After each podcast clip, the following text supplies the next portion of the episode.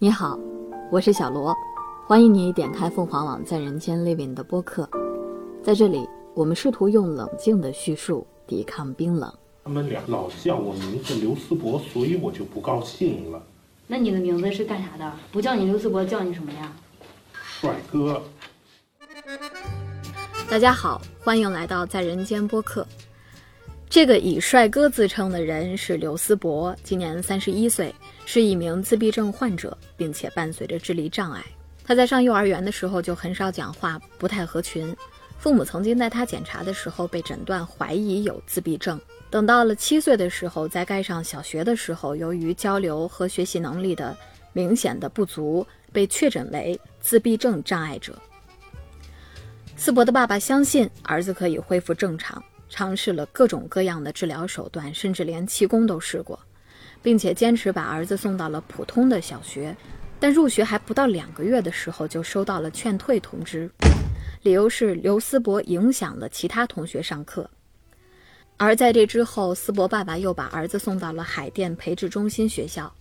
这所学校主要承担的是智力障碍儿童少年的义务教育工作。但在几年的学习生活过后，随着思博步入了青春期，他常常没办法控制自己的情绪，出现一些破坏和攻击性的行为，又遭到了学校的劝退。在家待了将近一年之后，思博的爸爸带他来到了励志康复中心。励是有力的励，智是智慧的智。这是一个有着两层小楼的院子，院内一整面贴着金榜的红墙上布满了爱、共情、奉献等等的标语。励志康复中心成立于二零零零年，是国内最早一批为十五岁以上的心智障碍者提供服务的机构。思博算得上是这里的元老级的人物，在励志康复中心成立的第二年，他就来到了这里。来励志的服务对象基本都是情绪困扰比较大的，或者说程度比较重的。讲话的人是励志康复中心的培训助理李丽杰，他的职责是让康复中心的服务对象们平静快乐地度过在机构里的日子。她也是开头和思博对话的女生。李丽杰个子不高，是一位脊柱侧弯的肢体障碍者。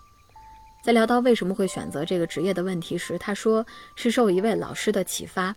那位老师告诉他，作为一名障碍者，也要学会利用自身的优势。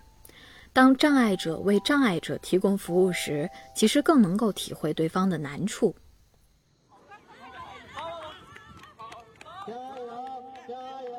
每周一到周五，有十几位的心智障碍者会生活在这里，和大多数的寄宿生一样。等到周末，他们会回到家里。思博来到励志康复中心已经有二十年了，虽然对环境已经相当熟悉，但思博的情绪还是不太稳定，内心的火药桶随时可能会爆发。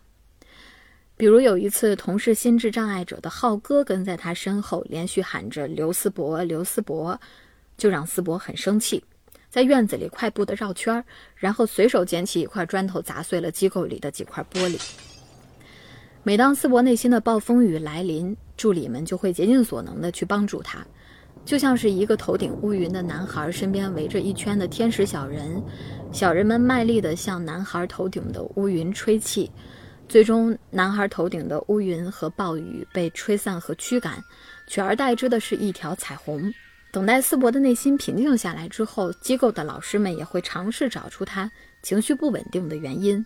我真的因为他这个事情，我跟他进了好多警察局，跟那些当事人去去交涉。后来事情发生之后，我们又推导一些因素，包括跟他聊，包括跟他的家长聊，问很多情况之后，才才觉得说原来是六月份的那个那个星期奶奶去世了，家里人没有跟他讲，然后也不让他出席他奶奶的葬礼。同时也会和思博的家人沟通，提出一些具体的解决办法。因为我没有我的人生当中没有这样的经历，所以我也不太会讲。我就教了他妈妈一点点，他妈妈说行，我试一试。然后回去之后呢，他爸妈就是带着他在家里面，就是跟奶奶说了一下，就就做了一个告别，就有仪式性的东西，做了一个告别。然后第二周他再来的时候，状况就缓解了。在励志康复中心，心智障碍者们被称为新青年。培养心智障碍者自主生活能力是康复中心的主要的服务目标。很多新青年通过一定的培训，能够和普通人一样找到一份可以谋生的工作。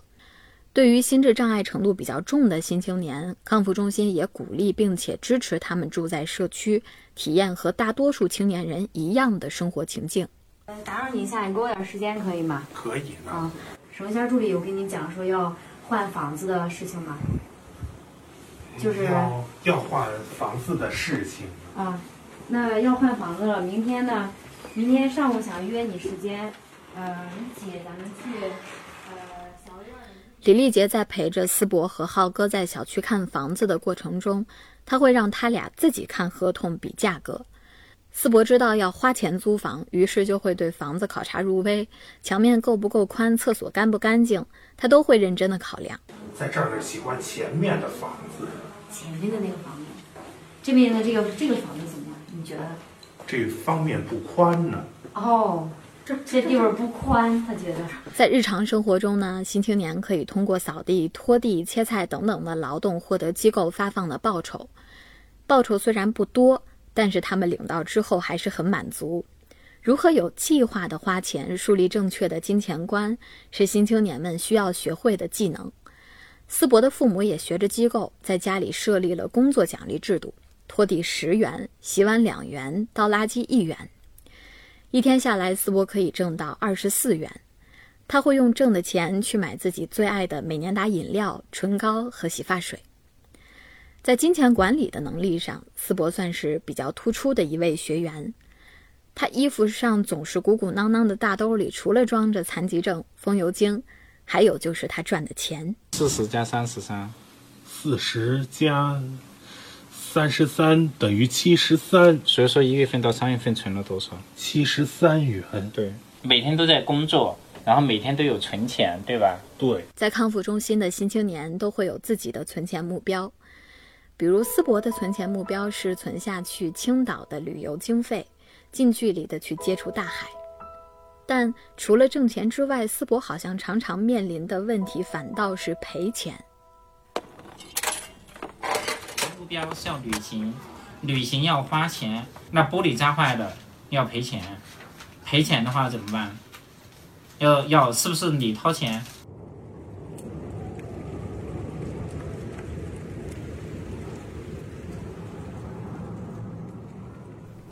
二零二零年年初，疫情爆发之后，立志暂停了线下的服务。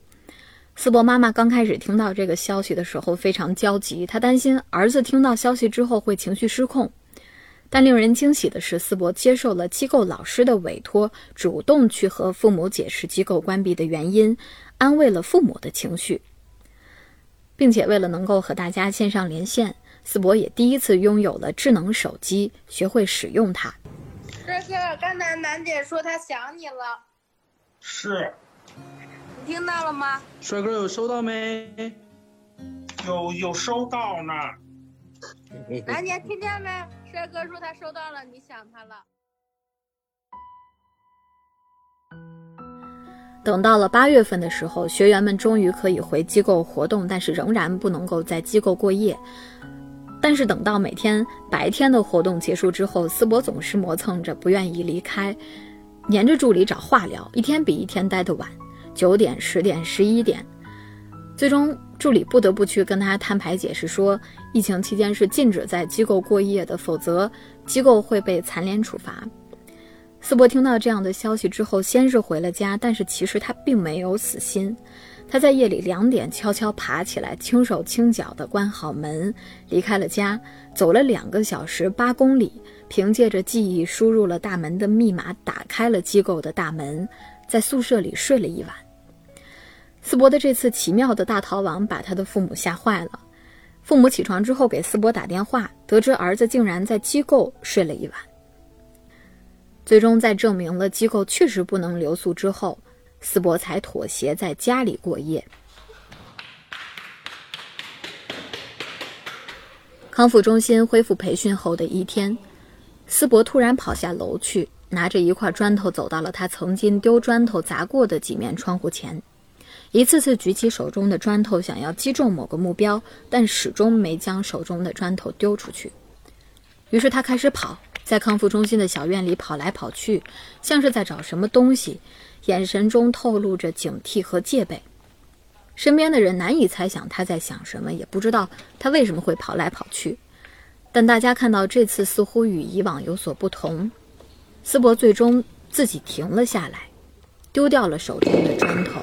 离开了。一段时间之后，斯伯坐上了去往青岛的动车，来到了心心念念的旅行地。他坐在海滩上，迎接着一波又一波的浪花，神情显得格外的兴奋。你要去游泳吗？慢一点，慢一点啊！哇！